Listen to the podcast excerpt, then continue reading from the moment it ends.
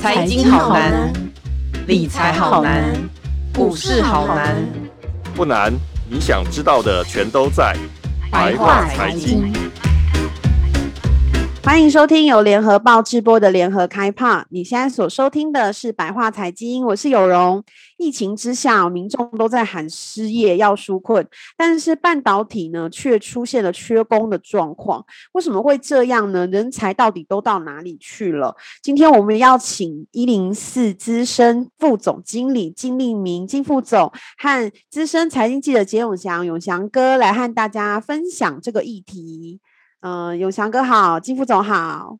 哎，大家好，哎，大家好，嗯，那我们首先是不是先请金副总来分享一下？因为这个一零四对于这个议题其实是有做一些很很具体的调查的，对不对？是不是可以来先跟我们分享一下目前半导体这个缺工的一些状况？好的，谢谢有容哈。那呃，永强永强哥好，好，那我想呃，一零四本身因为。每一年我们都会跟呃半导体展合作，也就是跟 SEMI 主办的这个这个国际半导体展合作。那呃最主要还是说看到整个半导体产业已经是呃台湾最重要的产业，那它的产值现在已经超过了三兆。那当然这个产业本身呃对台湾是举足轻重。那尤其以台湾这个很小的地方能够有一个产业在全世界受到瞩目，我想这个真的是。呃，因为我们的努力，那当然最重要还是在人力资源的这个范畴里面。所以每次其实碰到很多半导体的这些主管们啊，或者是经营者们，他们都大叹说啊，产业一片荣景，但是好像人才非常缺。那所以一零四从去年开始，我们就有做了这个半导体的人才白皮书。那最主要是跟着我们的半导体展一起去发布给呃这个社会大众，尤其是半导体的产业。那我想我们今天的这个议题，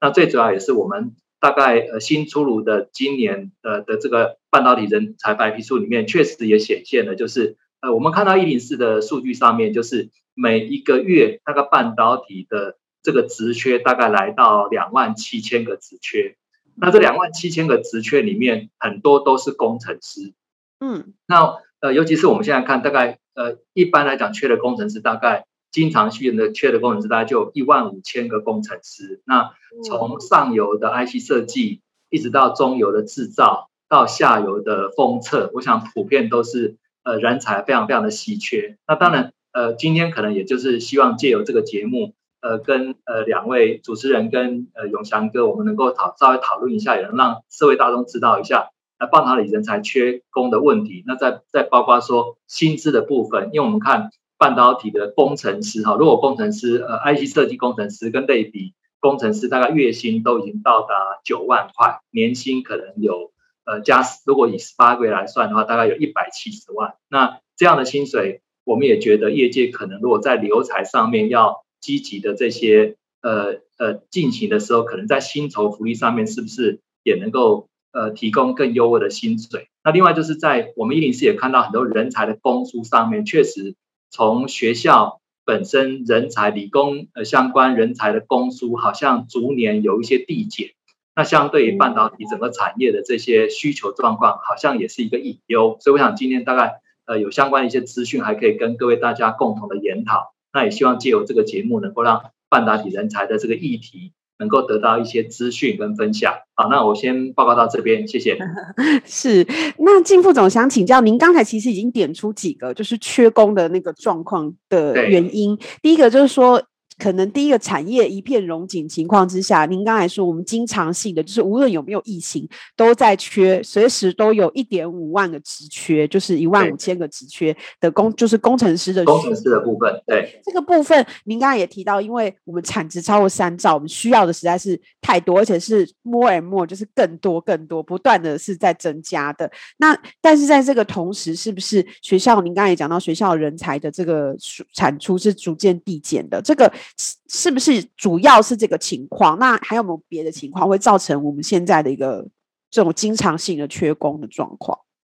对，因为我想就是说，呃，现在因为各行各业都在做数位化，那当然我们半导体产业里面很多工程师的来源，我们看教育部它的公布的这些资讯，包括理工科系，包括资通讯的科系，还包括数学跟统计的这些科系，大概培养出来的人才比较有机会成为工程师。那当然，呃，半导体的 IC 设计到呃这个中游的制造到封测，它需要大量的工程师，但是其他行业也需要很多工程师，所以基本上我想工程师的资源很有限，但是会被稀释掉。那再加上说，整个半导体因为全球的这些需求，所以整个台湾本身也从北部往中南部去布局，所以相对而言就是。呃，工程师就开始很稀缺，而且我我们也知道，现在年轻朋友们哦，就比较不喜欢学难的事情。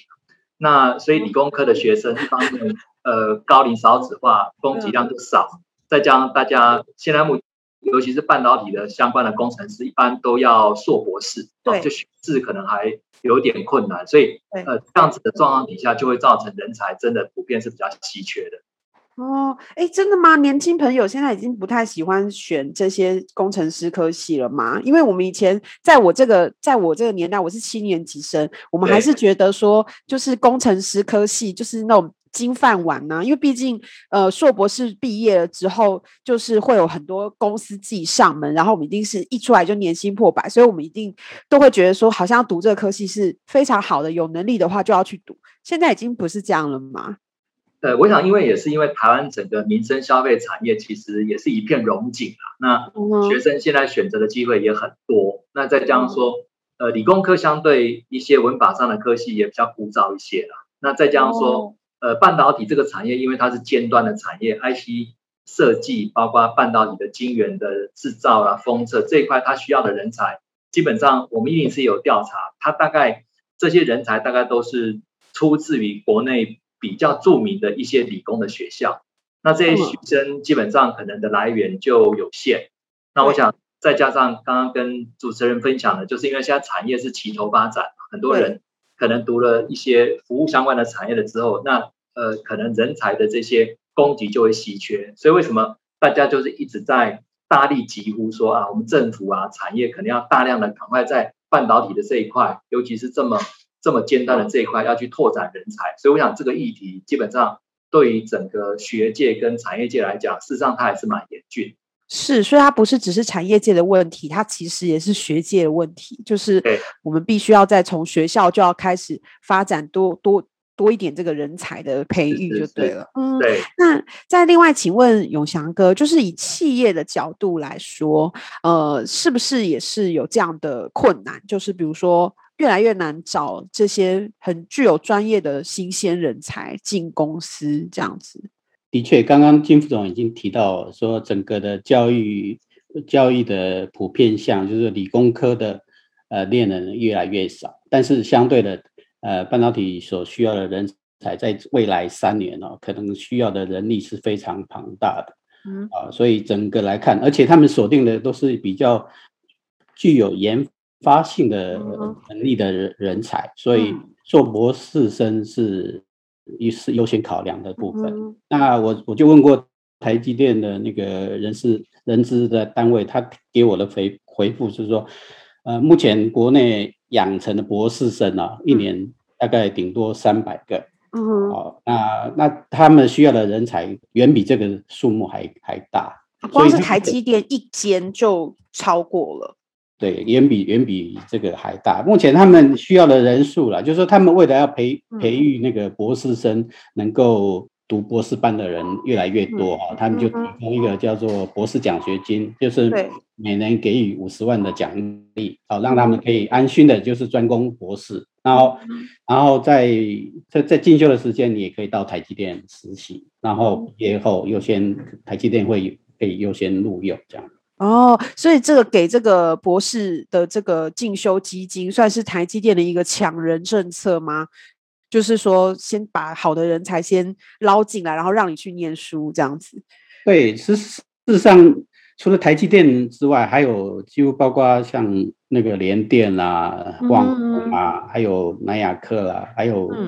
嗯力积电啊，那些这些他们也都要展开那个大局的扩建计划，他们也感受到未来的人力应该是很严严重不足，所以他们、嗯、呃跟教育部先前有成立一个要各家出资去设立一个半导体学院，开开立半导体的相相关课程。是，所以大概最快的部分应该是下个月就正式开学了。所以说有些学校已经开始招生了。嗯哼，所以是他们就是把等于是企业把这个触触手触角伸进校园里面，从他们还在求学的过程当中就先。培育这些人才，告诉他们说，我们有需要这么这么专业的人才，然后我们可以给你一些呃资源，让你去去进修，是是这种感觉吗？对，但是就是很很明确的，那个把它署署名为半导体学院，那就是专门为半导体产业量身定做。哦，了解了解。目前那个大概有台。台城青椒都已经愿意要设立了，所以这个部分都已经开始展开规划。Uh. 然后我记得交大的那个半导体学院已经是九月正式要开课。嗯哼，就是从他们还是大学生的时候就开始进行这个专业培育，这样子吗？对，事实上我我这边举例说，台这个其实在台积电很早就开始进行了。嗯哼，设立半导体学院就是说，它因为。这现在已经是变成一种由教育系统来整个来普遍化哈，让整个培育人才的那个部分可以从基础就开始做起。事实上，台积电在跟各大学校很早就就有那些那个产学合作啊，他们他们呃提供一个叫做台积电半半导体学程的一个课程，就是这些课都是由台积电来设计，然后让。让有对半导体有兴趣的同学可以提早规划他们自己的那个修课的课程。那这这些只要去修这些课程，基本上都已经被台积电锁定的人人员。哦，就是你呃，他们要去修这个学程，可能也是台积电也是。有筛选，或者是说先看过，说我觉得这学生 O 不 OK 这样子吗？对，学然后老师也可以做把关的。哦，嗯嗯嗯嗯嗯嗯，哦，就是哦，这样是很提前找人。以前我们都是听说台积电啊，可能会在学生还在念硕士的时候就去锁定他嘛，但是现在可能变大学时候 我就在锁定了，是是不是？就是提前锁定这样，太缺太缺工了这样子。嗯，是的。那这刚才还有提到一个，就是金副总提到一个，就是说，呃，现在这个呃企业呢，都开始往中南部的地方来布局，这样子，好像这个台南科学园区啦之类的。那这种这个情况，对于我们人才的招募上，它会造成哪一些变因吗？比如说薪薪资，或者是呃，比如说是会不会台南比较？比较少人愿意去，还是怎么样？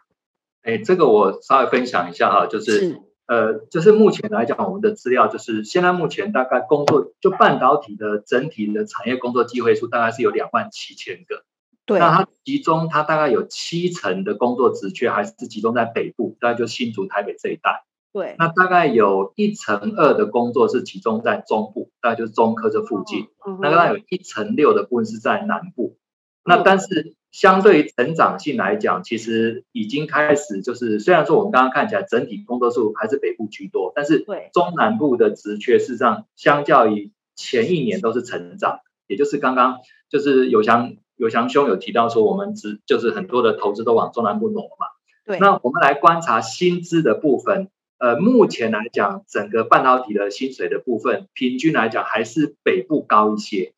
北部高一些，那依序往中部、南部走，但是中南部本身薪水已经追得蛮近的，因为我们现在整个半导体的薪水大概平均五万两千块。那当然，你如果是做 IC 设计工程师跟类比类比呃设计工程师，大概都到九万多块。那我们讲的是说，还有包括那些作业员啊那些的平均，大概是五万两千块左右。那但是以中南部来讲，大概薪资也大概就比北部略低一些了，中部大概。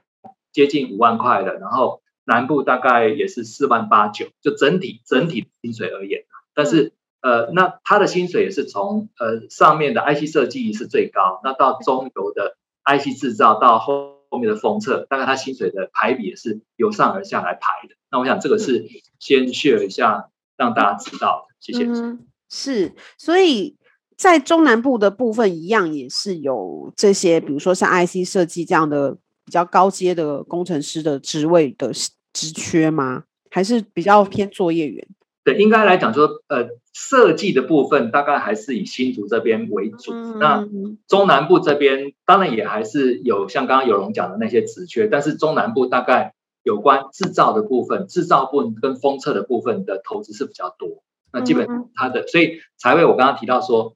两万七千个呃这个半导体的相关职缺，大概有七成还是在主科这边。那中南部那边相对有很多作业员呐、啊。包括制程工程师啊，那个部分还是按照整个产业的布局的那些，呃，这个这个目前的状况，大概是在人才的分布的状况是这样。是，但是像是呃中部或是南部会有比较缺的情况吗？就是因为它是比如说新的投资嘛，所以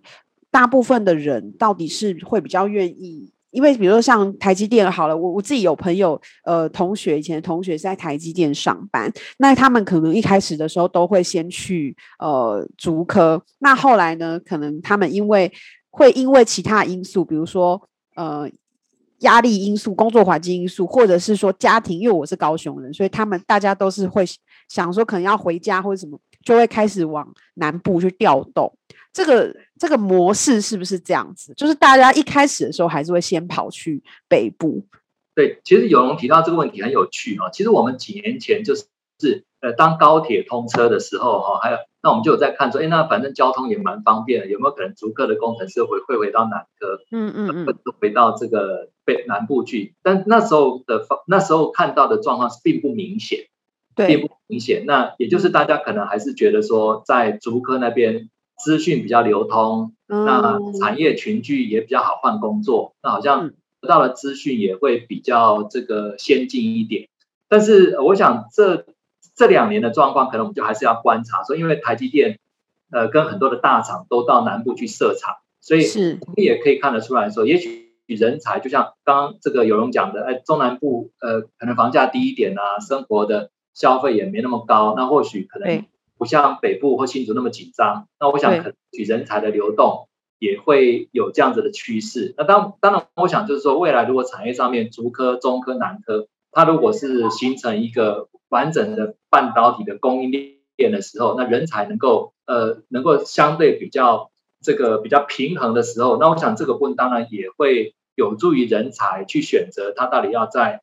北部、中部还是南部工作。那我想这对人才。来留用，我想可能也是还有是有一些注意，嗯哼，所以这个就是比较未来的，未来会希望越来越平衡，对不对？就是对产业来说，因为现在现在这样子，您以就您观察啦，因为我们其实您刚才说，呃，二点七万个职缺里面，其实只有一成二在中部，一成六在南部，其实加起来也不到半，不到一半。那这些呃这些少数的职缺，它有比较难找人到，比较难找到人吗？对，其实现在目前普遍都蛮缺人的哈，就是说，当然就是说在工程师的部分，可能在竹科那边，我想工程师是兵家必争哦，大家真的是抢。对对对对。那中南部那边因为比较是属于生产的基地。所以他在他这个地方，比如说包括他的作业员啊、包装员啊、生产设备的工程师啊，那这些呃事实上还是非常还非常缺，也是非常缺，所以它职缺一直很多哈。所以呃，为什么整体来讲，半导体业都会觉得呃人才荒是很恐怖的哈？那因为从呃高端的 IC 设计这方面含金量很高的这些人才，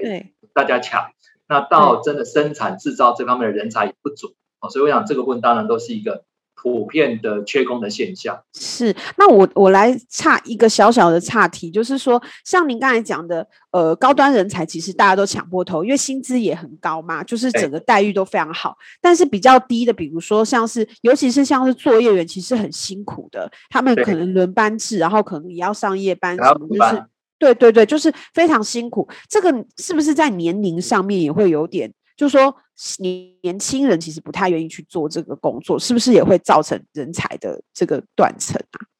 对，也是因为呃，半导体的生产啊，我想基本上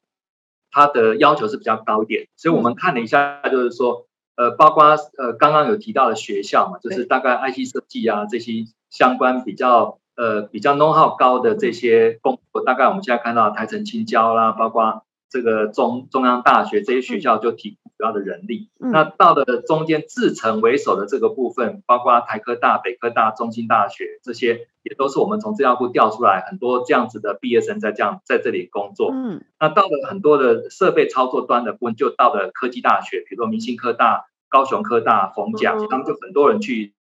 这样子，包括呃助理工程师啊，或者是包括很多包装啊，或者是包括很多的作业员的工作。所以就是说，呃，对半导体这个比较尖端或先进的这个这个呃产业来讲，事实上它的人才，不管是从我们刚刚提到的一些技职体系出来的人才，到这些传统名校，事实上都是非常非常优秀的人才。那也是像呃主持人刚刚讲的一样，就是很多人可能他。不见得愿意投入这样的产业，那当然有很多因素啦，那就会造成这个产业里面的人才好像在供给上面会有一个呃比较长期的隐忧。是，就是就像呃金副总刚才一开始讲的，就是因为我们台湾的一些民生产业，呃服务业什么，其实现在也都非常的发达，就是它其实自然而然会去排挤到这些我们传统认为的金饭碗。这个半导体的部分，大家以前可能会觉得说啊，我就是进去那个台积电，我进去联电什么，进去联发科工作，我就觉得我好像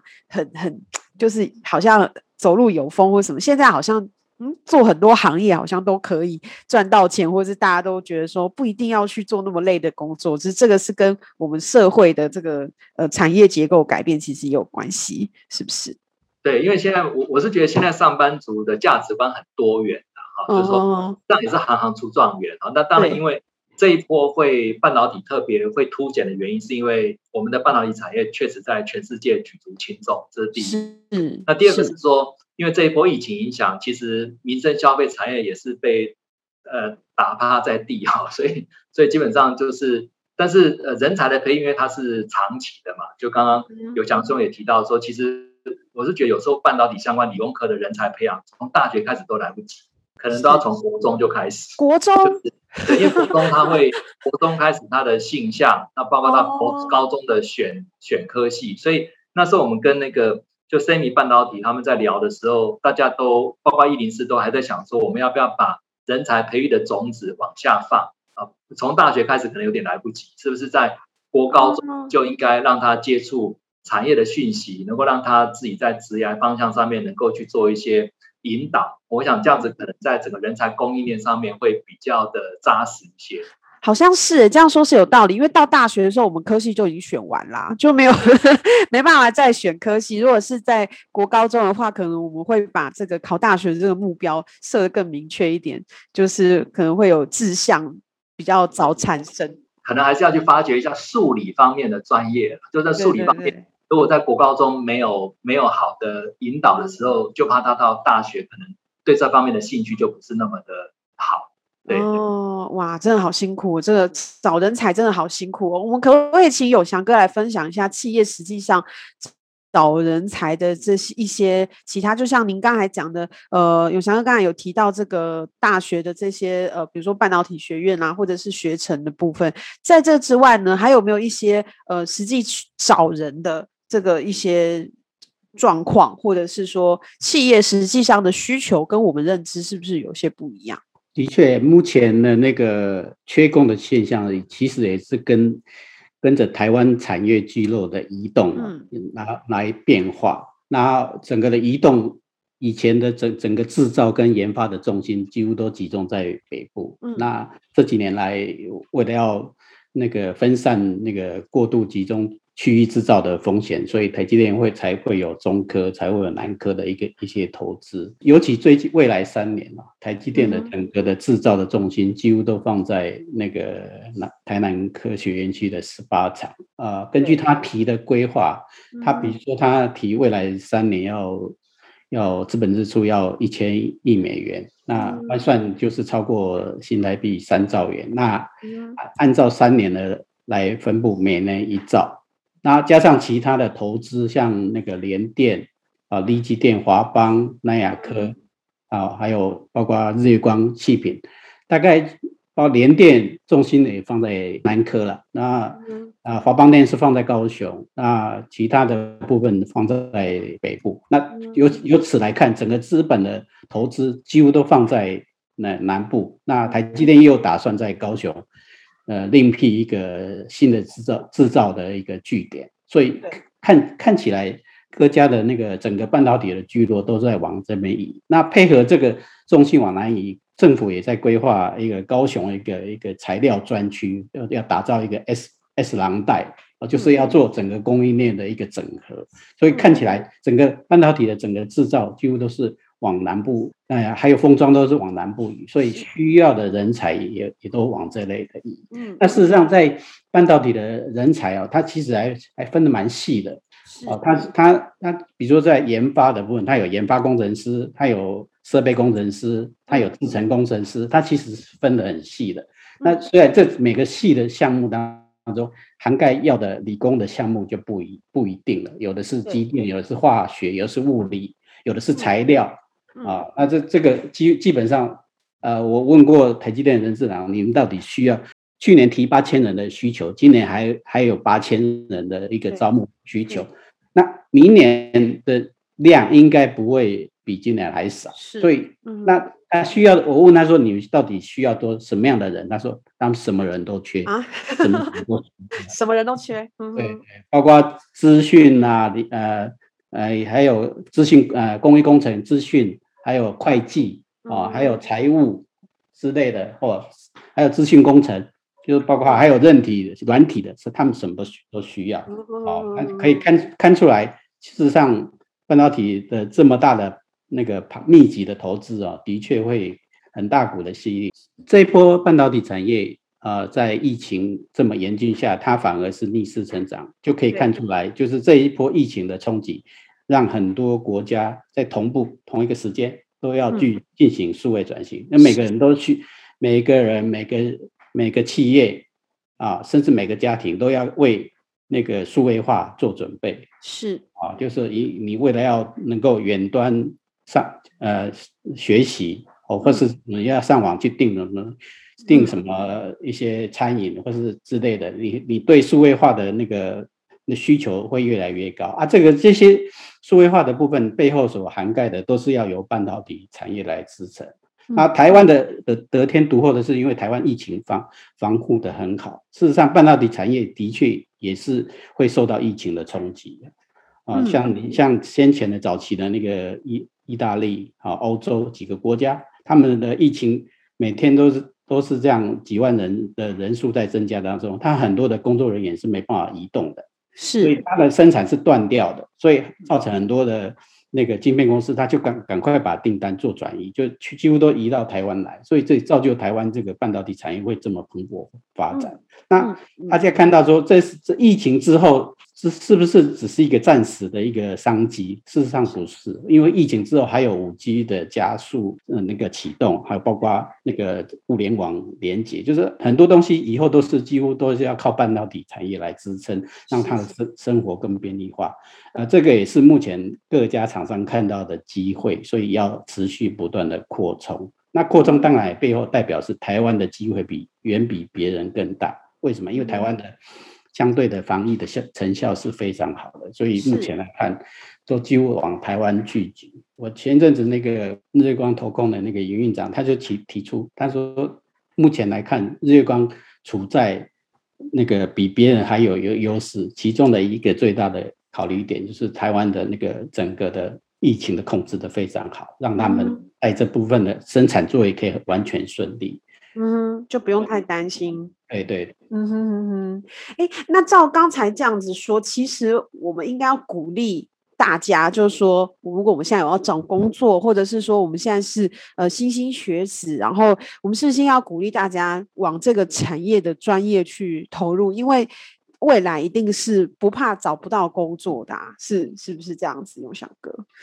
当然，就是每每家都会提出来，他一定会提供很好的薪水。是跟很好的福利，嗯、那福利也包括，啊、呃，我就问过台积人，那个你们内部有什么福利？他是说，只要食衣住行娱乐，任何的只要跟生活有关的部分，台积电都有专属的特约特约厂商，而且提供的提供的优惠的都是几乎都是打打了打非常非常低的折数，所以事实上呢，在里面。享受到的福利其实是的确是非常好的，嗯。嗯，那依照统计，台积电目前在业界的薪资也也都是呃在排名，对，排名前前三前三，甚至可能还还虽然不是第一啦，因为第一还是属属于比较 IC 设计公司还是比较居多，哎，然后但是它的在制造端的部分，它是排第一的。嗯哼，那我想请金副总，最后我们来分享一下，如果大家就是我们有听众，如果听了这个这一集节目，然后觉得说好，我从今我要培养我的小孩，或是我自己还来得及的话，我要往这个半导体进半导体业工作为目标。那我们是不是可以来再度再加强推荐一下进半导体产业工作？像永祥哥刚刚讲的，其实很多家大企业那个福利都非常好。还有没有什么样的这个对就可以值得推荐的地方？来最后来推荐一下。好，谢谢有容哈。那呃，确实啊，就是其实我们刚刚看到呃，就是我们我们看到整个半导体缺工的状况，跟半导体整个未来的发展的前景，那这个大家都是有目。呃，共睹啊，那但是就是说，相对这波疫情，其实跑到现在，我相信，呃，去年跟今年大概已经呃一年半的疫情啊，一定会让很多年轻人找工作非常非常困难啊。对，那因为其实台湾很多呃文法上课的学生，基本上他找工作是要靠民生消费产业是吸纳他，因为这些人基本上没有什么太特殊的专长，他可能是。要靠这些产业从工作中学习啊。对，那那那刚刚刚那个有容提到也也是一个很有趣的议题哦，就是因为呃理工科的学生基本上还是比较少，文法商的学生还是比较多，所以那呃理工科的学生里面很多也不见得能够往半导体这个产业发展，因为我们还有其他的一些电脑周边啊、精密机械的产业也都是做得不错。对，那只是说相对半导体这个比较尖端的产业，它可能需要的人才的。这些专业啊就比较集中哦，虽然说他可能也还是会有一些呃一些行政相关的职缺，但是大概八九成都会集中在这些呃电子电机啊、材料化学这些比较专属科系的学生。所以当然我们还是建议啦，就是说呃家长都是很担心小朋友未来发展这个会有困难嘛，所以如果大家会觉得说要去。培养自己的的小朋友，或者是说我们现在的同学们，如果你现在是在国中、高中，甚至于到大学了，那就是有祥兄也提到说，其实现在产业跟学校都一直在体制内或者是体制外去养半导体的人才，所以我想机会其实很多，那只是说大家愿不愿意，可能这个下一点这个。下一点努力跟这个苦心哈，能够去钻研这方面的专业。那当然，从学校里面去接轨是最顺畅。呃，如果我们现在的年轻朋友们，或者是说我们的家长们，能够去引导同学，那我还是建议说，基本上从学校去接轨这些专业跟接轨这些学习是最顺畅的啊，因为现在产业。跟学校几乎都呃紧密连接，那尤其是说，除了我们刚刚讲的那些传统的一些理工为主的学校以外，那我想现在很多的产业，它也会去跟一些大概以前不是这么接轨的那些科技的大学去去能够去跟他合作，所以我想这样子的这些合作，应该都会让呃年轻朋友们或学学生们本身可能在呃进入这个产业本身，应该会有更多的机会。